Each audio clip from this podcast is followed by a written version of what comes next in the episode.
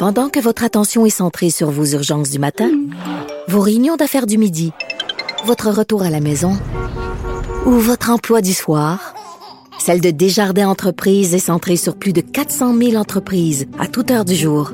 Grâce à notre connaissance des secteurs d'activité et à notre accompagnement spécialisé, nous aidons les entrepreneurs à relever chaque défi pour qu'ils puissent rester centrés sur ce qui compte, le développement de leur entreprise.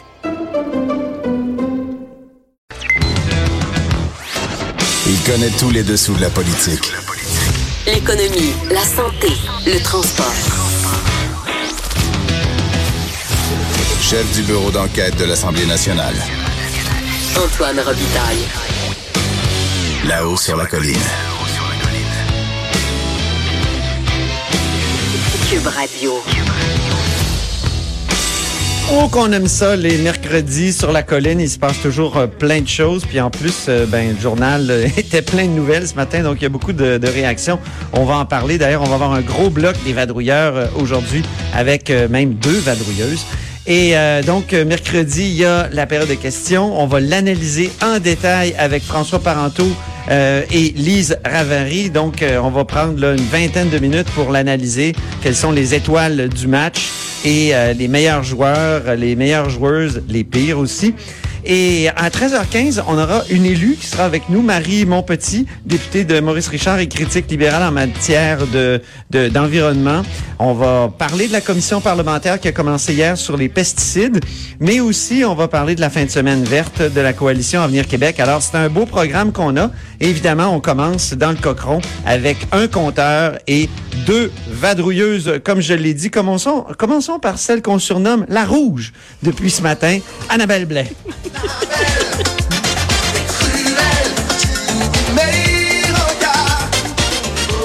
Oui, t'es cruelle, Annabelle, journaliste au bureau d'enquête, parce que tu nous as présenté des photos de- du pauvre ours Oui, qui boit de l'eau rouge. Oui, oui, A-t-on oui. des nouvelles de l'ours? Non, malheureusement, il est, il est porté disparu depuis.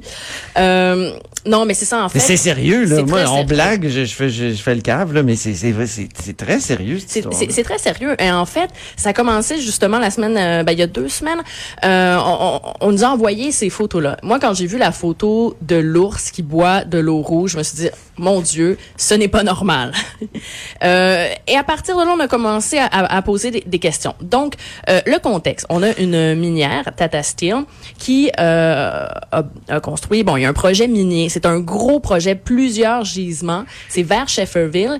Et euh, le- le- les gisements, ils sont tantôt au Québec, tantôt au Labrador. Oh. Donc, c'est un projet qui est à cheval sur deux provinces.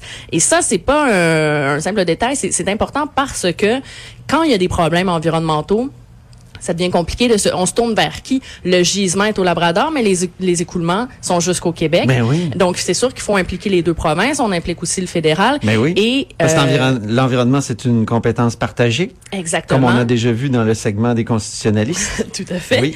Et, et, et donc ça, ça fait que euh, les Inuits documentent tout ce qui se passe depuis euh, depuis cinq ans, euh, particulièrement là, de- depuis deux ans, il semble y avoir des problèmes de déversement d'eau rouge. Pourquoi l'eau est rouge? Parce que c'est des, c'est des, ils font de l'extraction de minerais de fer et c'est un fer donc qui a une couleur un peu rougeâtre comme ça. Donc ça fait que les écoulements, on, les voit bien. Les Inuits documentent ce qui se passe, documentent les déversements, essaient d'alerter tantôt le fédéral, tant- tantôt Québec, tantôt Labrador, ça, et, et ils se sentent pas entendus. Euh, donc, on, on reçoit ces images-là, on se dit, mon Dieu, mais ce, ce n'est pas normal. Ben, non. Et euh, je, je me tourne vers Stata Steel cette semaine en leur disant, bon, qu'est-ce qui se passe? Et euh, d'abord, euh, leur porte-parole, Armand McKenzie, me disait qu'il n'y avait pas de problème. Il n'y a pas de problème, il n'y a pas de déversement. Euh, ils reconnaissent qu'il y en a eu un en 2018. Et, et ça, c'était au Québec. Et c'était documenté par environnement, euh, le ministère de l'Environnement euh, Du Québec. Québec. qui s'était déplacé sur place. Et moi, on me disait, euh, il y a une enquête en cours. Donc, on n'avait pas d'informations. Et, et là, Tata Steel euh, nie, il n'y a pas de problème. Et finalement, je leur envoie les photos. Maintenant, dites-moi qu'il n'y a pas de problème. Ouais. Et là, ils ont fait ah ben oui, effectivement, il y a un petit problème, mais c'est au Labrador.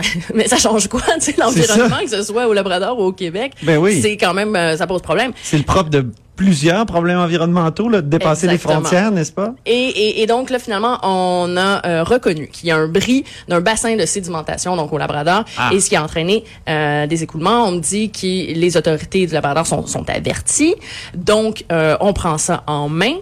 Il y avait des images d'hélicoptères Oui, c'est ça. à Et- la télé, à. TVA ce matin. C'était assez spectaculaire Oui. aussi. C'est les Inuits qui font, tout. qui les recueillent aussi ou qui, qui documentent. ils documentent. Ils ont même retenu les services d'un documentariste, Benoît Desjardins. C'est lui qui nous a fourni ces images-là parce qu'ils ne se sentent pas entendus. Et, et je peux comprendre parce que c'est très loin, Shefferville.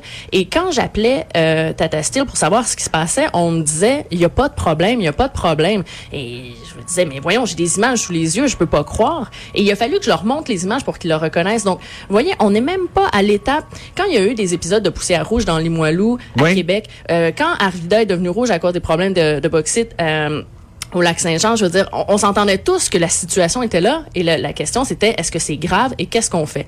Mais là, on n'est même pas là. On est à est-ce qu'on reconnaît qu'il y a un problème? Oui. J'ai l'impression que c'est comme un univers parallèle comme dit, il y a pas de problème. Je montre les photos et c'est là seulement qu'on reconnaît qu'il y a des problèmes. Ce qui est intéressant, c'est qu'il y a eu euh, une certaine reconnaissance de la part du gouvernement ce matin. Il y a eu des réactions dans les couloirs de l'Assemblée nationale euh, Oui, à, ton reportage. entendre. On a d'abord une réaction du premier ministre Legault. Ben, j'ai vu les images là, autour de, de Tata et puis euh, c'est préoccupant euh, de voir la couleur de l'eau. Euh, maintenant, bon, un, le ministère de l'Environnement euh, suit ça. Le DPCP a le dossier entre ses mains actuellement. Donc, on va s'assurer euh, que, que, que, que l'environnement soit respecté. Mais c'est préoccupé. Ben, écoutez, euh, c'est préoccupant de voir la couleur de l'eau. Mais au-delà de voir la couleur de l'eau, là, euh, moi, je vais avoir des spécialistes qui me fassent rapport. Le DPCP, ah oui, le DPCP s'y intéresse. Je sais que je t'ai vu et je t'ai suivi dans ton enquête, puis ça a été important là, quand tu as découvert que même le directeur des poursuites criminelles et pénales s'y intéressait. Oui. Pourquoi? Parce que on est tout le temps dans les versions de l'un contre l'autre. Les Inuits, euh, ils voient ces, ces, ces images-là, ils, ils constatent que les, rivières sont rouges, ils sont inquiets. Tata Steele nous dit, euh, oui, mais écoutez, c'est pas si grave que ça. Là. La terre est déjà un peu rougeâtre. Ah bon? donc c'est pas grave.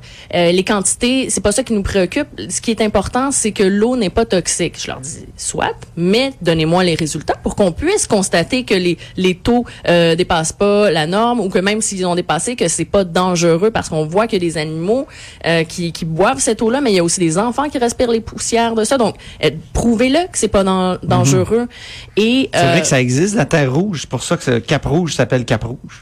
Oui, tu voilà. me l'apprends. oui, sinon, c'est vrai, c'est vrai, il y avait des traces de- mais, mais, dans donc, c'est ça, le, le cœur du problème, c'est, ils sont où les résultats? Et l'année dernière, quand il y a eu un déversement au Québec, en juin 2018, euh, le, le ministère de l'Environnement s'était déplacé, a ouvert une enquête, et le dossier, ce que j'ai appris cette semaine, c'est que le dossier a été transféré DPCP. et Il Ah. pourrait y avoir des accusations portées et des amendes qui vont devoir payer s'ils sont, sont reconnus coupables. Et ça, pourquoi c'est important? Oui, on est dans le droit pénal, là, oui. Ben, c'est parce que là, on est, tu sais, Tata nous, Tata Steele dit, oui, mais c'est les Inuits qui, qui, qui contestent, qui, qui, qui, qui chialent parce qu'ils veulent des redevances. Ben, on est dans la version de l'un et l'autre. Maintenant, quand le ministère embarque et dit, c'est assez préoccupant pour qu'on transmette le dossier au DPCP, on, on- finalement, c'est important parce que ça montre que non, c'est pas juste une, une petite guerre politique. Il y a, il y a des eaux rouges, puis euh, même si est-ce que c'est toxique ou pas, ça reste que c'est pas normal. L'eau n'est pas supposée d'être rouge.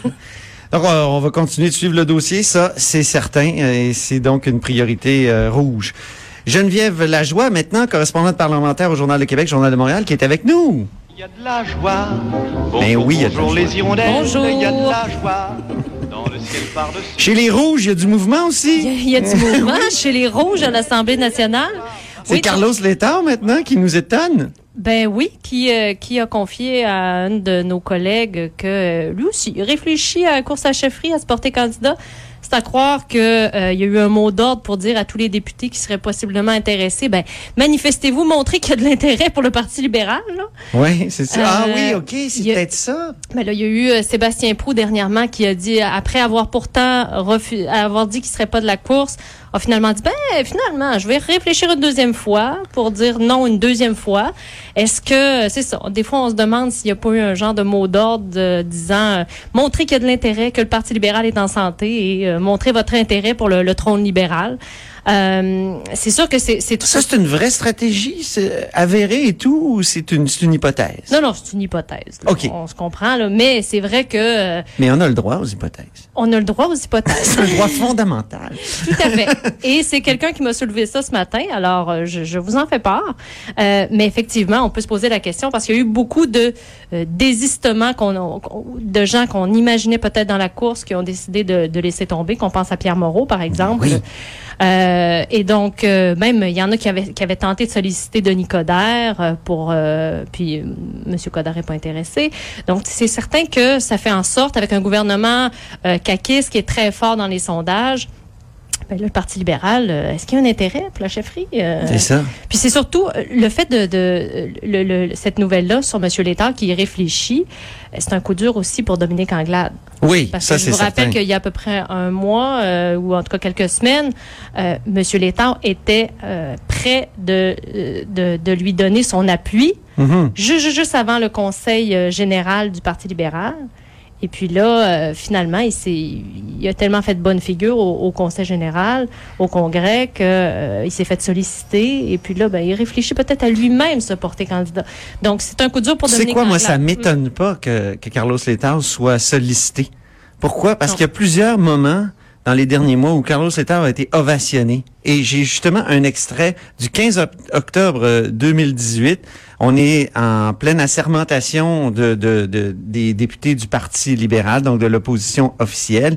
Et il y a euh, Pierre Arcan qui lui dit merci en ces mots. On peut écouter Pierre Arcan le 15 octobre 2018.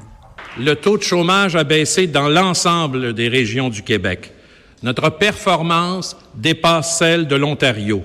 Qui aurait cru cela possible en 2014? Pour la première fois depuis la fin des années 50, le Québec a réduit le poids de sa dette. Je suis fier du travail qui a été accompli et je salue tout le travail effectué par le premier ministre Philippe Couillard et merci à Carlos.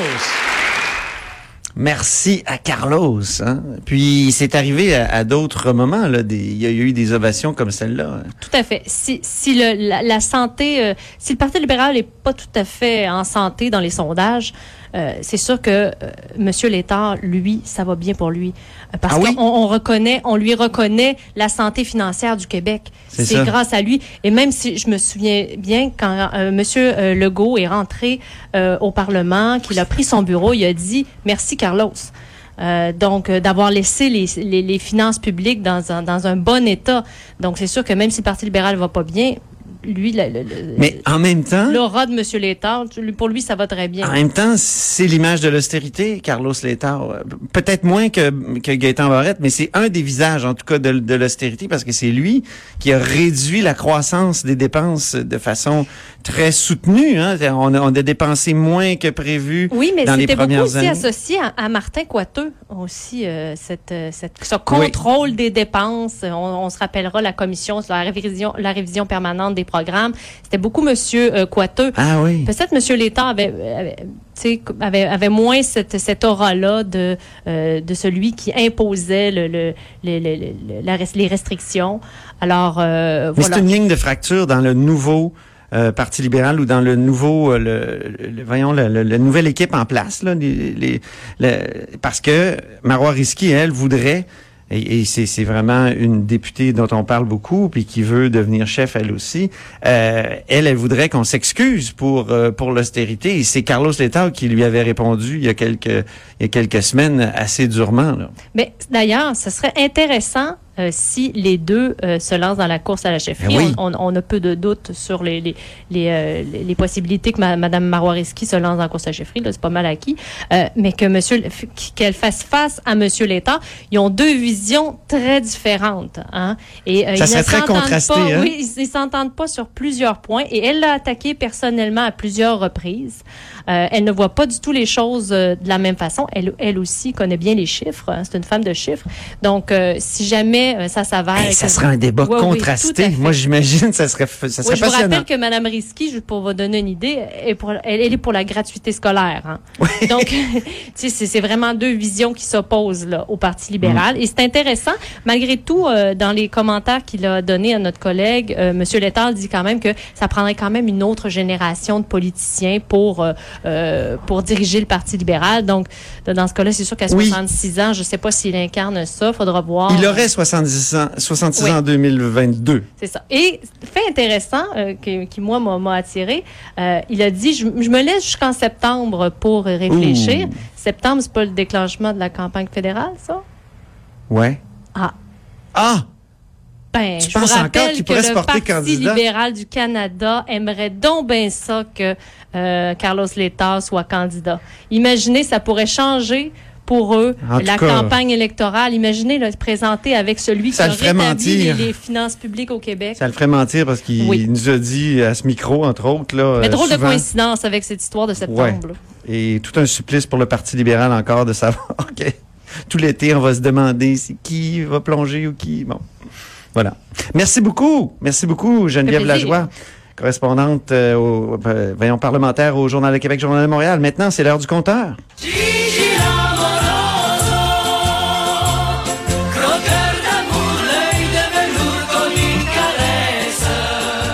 Croqueur de SNC Lavalin, aujourd'hui notre Jean-François Gibault, euh, notre compteur et accessoirement directeur de la recherche à QMI. Donc euh, oui, SNC Lavalin dans de beaux draps encore. Eh oui, euh, croqué par le tribunal en fait. C'est euh, ce matin que la décision est tombée euh, de la part du juge euh, Leblon, qui après avoir vérifié un petit peu l'état de la l'état de la preuve, euh, donc dans le cadre d'une enquête préliminaire, a euh, confirmé qu'il y aura procès criminel pour euh, pour SNC Lavalin.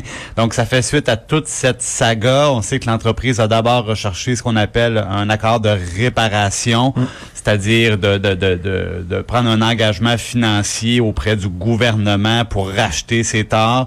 Euh, on se rappelle que ça a causé la démission de Madame Wilson-Raybould, ben, de sa collègue Madame Philpott qui a suivi.